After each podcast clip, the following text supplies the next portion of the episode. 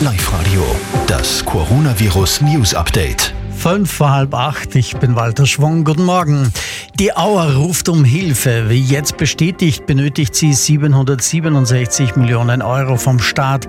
Das Geld soll aus Krediten und Zuschüssen bestehen. Mit 1. Mai werden die Corona-Bestimmungen gelockert. Bis zu zehn Personen dürfen sich dann wieder privat treffen. Kontrollen dazu wird es aber keine geben, sagt der Gesundheitsminister. Und in Frankreich wird die Fußballsaison nicht zu Ende gespielt. Wer jetzt Meister wird, ist unklar. Die UEFA drängt allerdings darauf, dass die nationalen Ligen weitergespielt werden. Wir starten jetzt das Projekt Lasst uns doch die Pollen aus der Luft waschen mit ganz viel Wasser.